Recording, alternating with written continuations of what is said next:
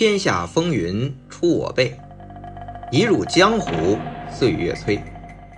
大家好，我是魏君子，一个被香港电影改变命运的七零后。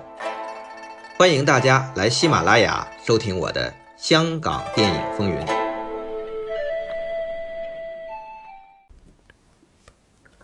李汉祥拍《倾国倾城》，这慈禧的配音成了问题。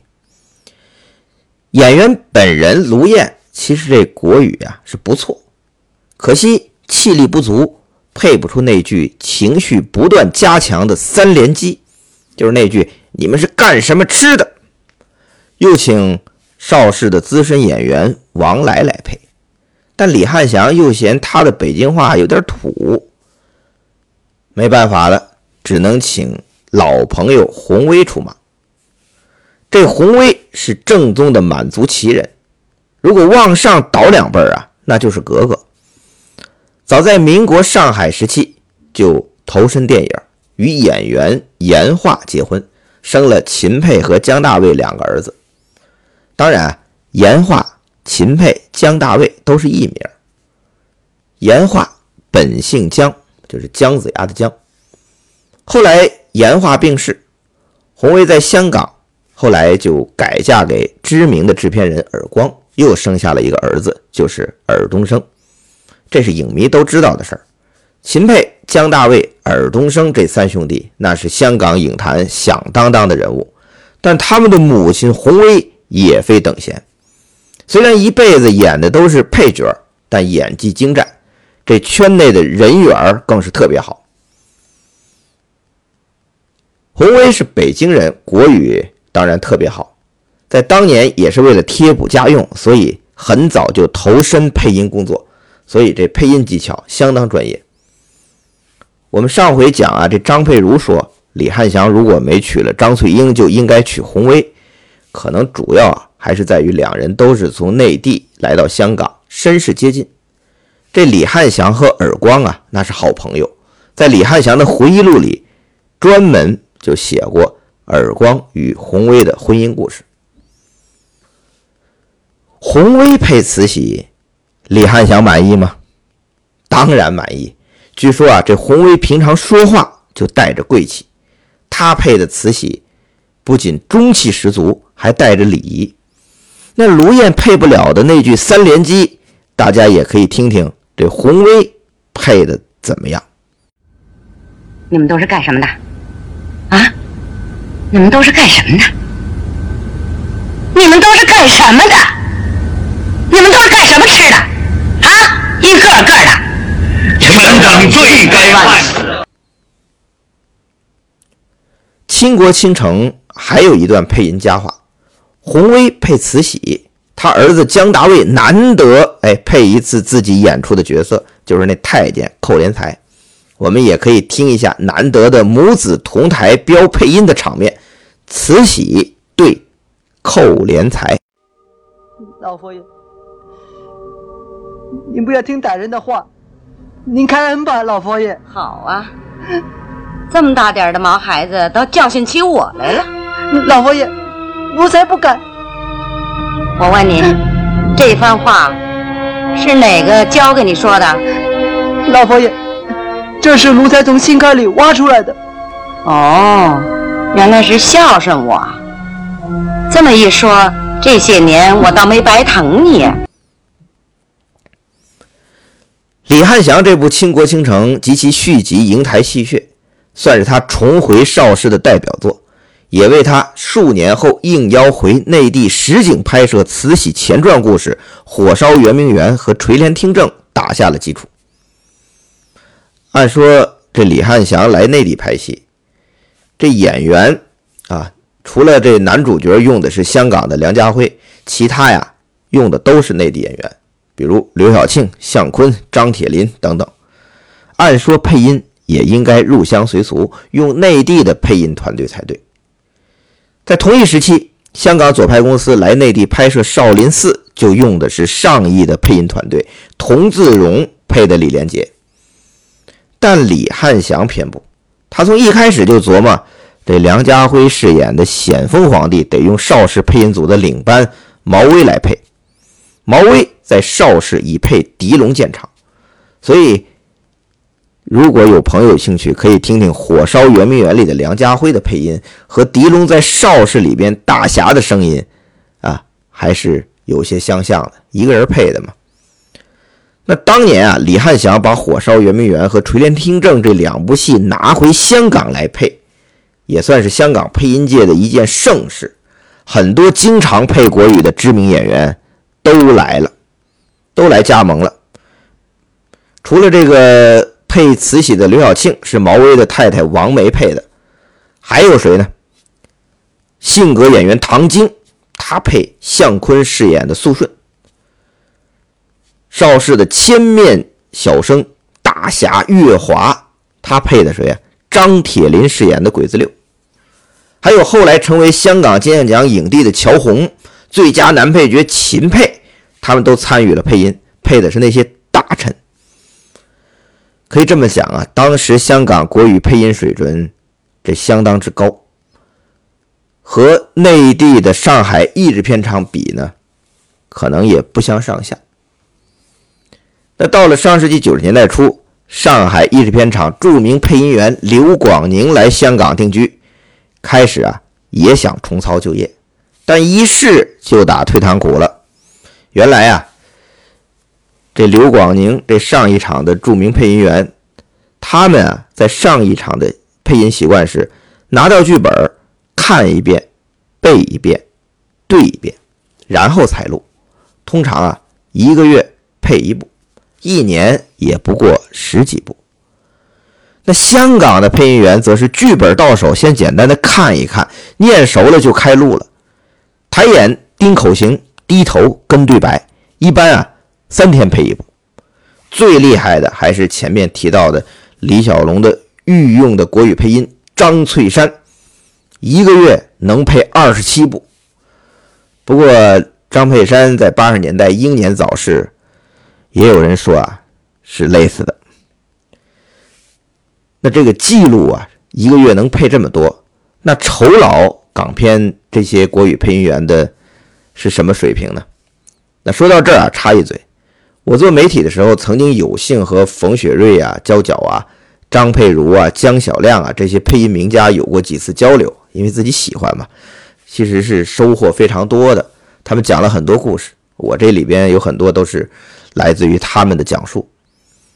谈到配音演员的酬劳啊，他们都觉得不太公平，因为拍部电影不容易，从筹备到拍成花那么多精力，花那么多钱，但是一到配音，哎，张佩如的话就来了，就是二妈生的后娘养的，要求非常苛刻，时间一定要快，最好两天配完，这才逼得那些配音老师是紧赶慢赶，成了习惯。那片酬不高，一般的配音员三天一部戏，一天一千块钱，总共一部也就三千五到四千块钱。冯雪瑞是一个晚上一万，算是当时最高的了。比他高的还有一位，就是张佩如。在八十年代啊，成龙的戏国语都是张佩如配。到《奇迹》的时候，张佩如就提出了，他要四万。领班一听说，哎呦，没这规矩。张佩如说：“没这规矩，你就找别人吧。”最后还是成龙和公司同意给，毕竟海外华人地区听国语的更多呀。那到配音的时候，成龙还专门过来和张佩如打招呼。张佩如想啊，我拿四万都不多，我应该拿四十万才能配得上你成龙啊。张佩如是张佩山的弟弟。那也是配音界的大神级人物，大家可以听听他在《奇迹》里给成龙配的国语。这次可能是你们一生之中唯一可以做好事的机会。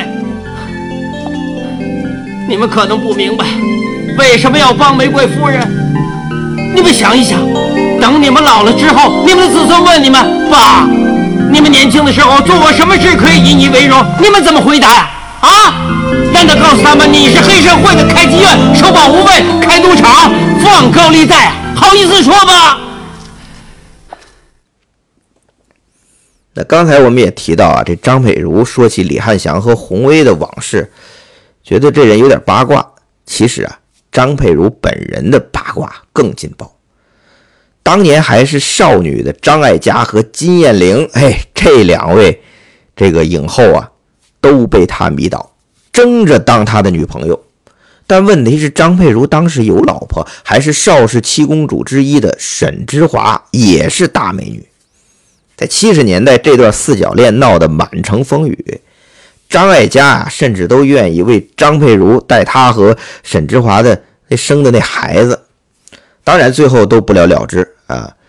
张艾嘉和金燕玲也没跟张佩如，那张佩如呢和沈之华也离了婚，都没走到一起。但是呢，关系起码张艾嘉和张佩如关系一直都保持着。那张艾嘉拍。人在纽约的时候，还是张佩如做配音领班，所以说分手还是朋友。再说一句啊，这张艾嘉因为这张佩如的影响，七十年代经常钻配音间，他自己也做国语配音，配了很多国语片后来徐克做动画片《小倩》，就请张艾嘉配聂小倩的国语版。徐克自己也参与了那部动画片的配音，他配的谁呢？宁采臣身边的那只狗情比金坚，因为没对白，只有狗的各种叫声，所以呀，不管是国语还是粤语版的动画片《小倩》，呃，都有徐克的这个情比金坚的配音。再话说回来，张佩如为何这么受女人的青睐呢？她年轻时啊。大家可以搜搜她照片，确实长得玉树临风。在电报时代就是小生。另外，他出身梨园世家，从小在四大名旦之一尚小云尚家长大，说了一口流利的京片子，自有一派旧文人的气质。张婉婷拍成龙、洪金宝小时候跟师傅于占元学京戏故事的传记电影《七小福》，就请来张佩如配国语。结果俩人差点打起来，因为啊，按照张佩如来说的，这于占元就是这洪金宝成龙的师傅，是科班出身。这科班指的可不是那些专业院校，是梨园行。他是大字不识一筐。但张婉婷的剧本全是文学博士的词儿，那哪行呢？于占元是口传心授，张嘴是哪一个肯定上韵。这是规矩，对于这些从上家长大的张佩如是当仁不让。我管你什么导演呢？按张佩如的话来说，我不是对你导演负责，我是对我负责，对洪金宝负责。他是这个梨园行的出身，如果我听你的，到时候出来人家一问谁配的，张佩如瞎搞，我担不起这个罪名。这是他张佩如的坚持。那张佩如的哥哥张佩山是配王宇和李小龙最多，那张佩如就主要配成龙，还有《江湖情》英雄好汉秋天童话里边的周润发。张佩如啊，呃，我再说一个经典的声音，大家就知道了，就是在 TVB 帮八三版《射雕》担任郭靖的配音。不过那个黄日华版郭靖的配音啊，除了张佩如，还有张秋冰，两个人的声线比较接近。所以是两个人一起配的，这八三年《射雕》里边黄日华版的郭靖，因为两个人声线比较接近，不仔细听你是完全听不出来的。和张佩如声线接近的还有一位，就是江小亮，他在当年啊算是新秀，北京过来的。一九八二年邵氏配音组招人，江小亮和李志学成为邵氏招收的最后一批配音学员。江小令。曾在《阿郎的故事》《醉拳二》和《倚天屠龙记》魔教教主分别为周润发、成龙、李连杰配音，我们也可以听听他一个人配三大巨星的效果。原来你记得我的名字叫阿郎了，你恢复记忆了。你应该记得十年前你生了个儿子，你不要，后来叫你妈送到监牢来说儿子是我的，接着你就不知去向。我坐了两年牢出来之后，就到孤儿院去领儿子回来，再到现在，今天你反过来问我波仔是不是你儿子？你开什么玩笑啊？吕洞宾。军。铁拐李旋肘七撞醉还者。哎呀！汉钟离罪不报犯我金宁。呀！我人敬酒锁喉口。韩湘子，千万吉凶最吹箫。何仙姑啊，本要见酒醉当铺。估计明知道你不是真心的教我，只是想让我师公丢脸，我只好用激将法让你把九阳神功传给我。我身负血海深仇，我怎么会不想学呢？你真狡猾！不光是漂亮的女人不能相信，连貌似忠良的男人也不能相信。说起给李连杰配国语的这配音员，还有一位我觉得要提一提，就是给洪熙官、精武英雄和中南海保镖配的，大家可以听听。我不让他们抓走文丁，又哪里有线索救回四个小孩？嗯救回四个小孩，这几个小孩从少林寺逃出来，身上有一个大秘密，我要在今年的大年夜送他们到牛家庄红花亭，交给天地会总舵主陈近南。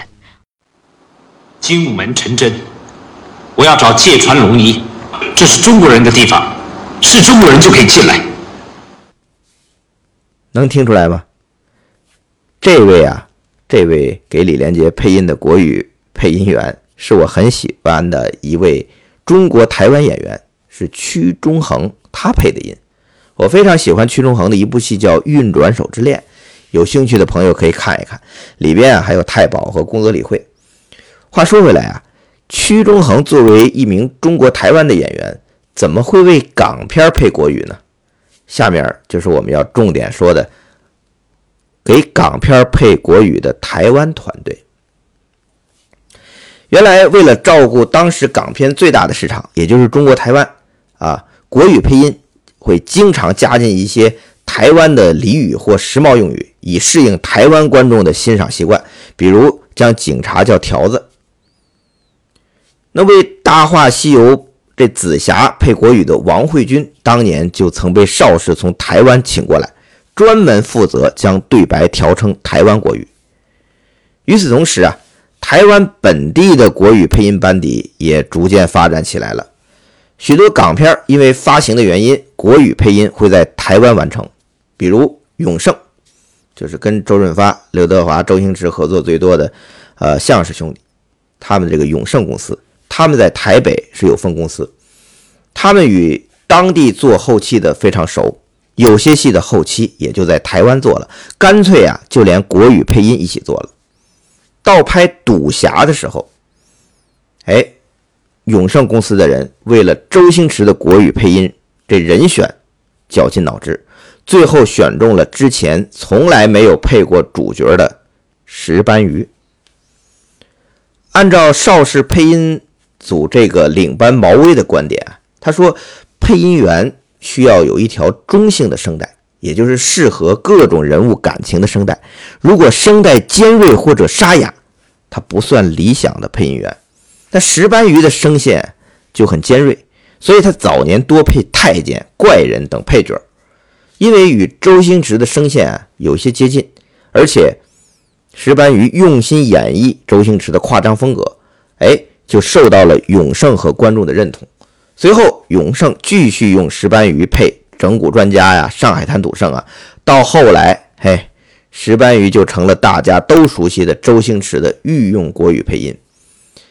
那这期间啊，只有两部周星驰主演的电影国语配音不是石斑鱼配的，就是《审死官》和《济公》。原因呢，就是这两部的出品制作方大都会，正是邵氏九十年代的电影制作公司，他们有自己的配音团队，不必外包给别人了。说起来呀，这石斑鱼也算是为港片配音的一个特例，虽然成为周星驰的御用配音。声音被整个华人观众所熟悉，但也因此画地为牢。再配别的角色啊，总会被辨认出来。石斑鱼自认为周星驰之外，他配的最好的是《风尘三侠》中的梁朝伟。他认为我诠释出了角色的内心戏，哎，与和周星驰配音相比啊，我很收敛了。那我们也可以听一下。我要结婚了，可是却没有人替我高兴。我知道，他们不喜欢 Joyce，又常常跟我说，我跟他已经没有爱情了。他们都不记得，十八岁的时候是多么的羡慕我们两个人。唉，十年了，爱怎么可能有那么多呢？什么爱情都变成感情了。当年因为技术落后，不能单独收音，必须所有演员一起配。但在港片辉煌的年代啊，很多演员都忙得没有办法配合档期。姜晓亮回忆说啊，以前这曾志伟不仅国语，连粤语都很少亲自配，成龙也是。但周润发和张国荣基本都是自己配粤语。阿郎的故事那个时候，国语和粤语两个配音棚挨着一起开工。姜晓亮配周润发的国语，周润发自己配粤语，两个人还经常串门姜晓亮过去听听周润发自己怎么配的，周润发也会过来问：“你这句话国语怎么说？”那真是一个黄金年代啊！连配音都可以飙戏，因为配音技术比较落后，只有两条声带一个麦。如果这场戏有五个人，就五个人一起配。各用声音演一个，跟演员演戏是一样的。他们管这叫演音，有互相飙戏的感觉，而且可以配出现场感。像《阿郎故事》那种戏，配音员接了这个领班的戏，就把这几天的时间都给你，跟演员拍戏是一样的。通告一发，就算今天现场可能就两个镜头有你的声音，但一样在现场等。这种有对手的感觉。和现在自己单收完全不一样，可能有些朋友听不明白啊，就是现在的配音和以前有什么不同？简单来说，就是现在的配音技术进步了，呃，可以单独收音了。这样一来呢，就可以根据演员的档期调整了。等这个演员有期，就可以亲自来配了。看上去是好事儿，但是单收啊。这个单收啊，和当年这场戏所有的配音员都围着一个麦的那种飙戏的感觉和效果，还是没有办法比的，因为没有交流，没有互动。不信，我们可以听一段《新龙门客栈》啊，几个人围着一个麦去斗戏的那种效果。最近京城里头出了件大事儿，您知道还是不知道？出了件什么大事儿啊？兵部尚书杨宇轩杨大人叫人给杀了哦，不但杀了人，还要国草悬尸，满门抄斩。兄台，您知道这事儿是谁干的吗？不知道，不知道，真的？不好说啊。好热呀！哎，哎，大人啊！哎呦，不是不是不是，老爷啊！你帮我看看他命中有没有带桃花啊？他是账面带字纹，两眼带桃花啊！哦，杀杨大人的，就是那帮吃人不吐骨头、长头没长尾巴的混账！哎，技术进步了，但配音的效果反而似乎退步了，尤其是九七之后，像。张佩如啊，冯雪瑞啊，张继平相继退休之后，港片国语配音的水准也就大打折扣了。我曾就此事和徐克导演交流过，他也感慨，他很怀念所有配音员围着一个麦飙戏的年代，没了那帮配音的高手，他总觉得自己的武侠片少了味道。当然，还有黄沾的配乐。一个时代终将过去，仅以这两期怀念港片录像厅时代那些难忘的经典声音。在笑，花儿在飘，大自然真奇妙。人在笑，头儿在摇，那满天花雨躲不了。风儿在吹呀，那云儿飘，天天响起歌谣。花落花开，雨满处，要躲也躲不了。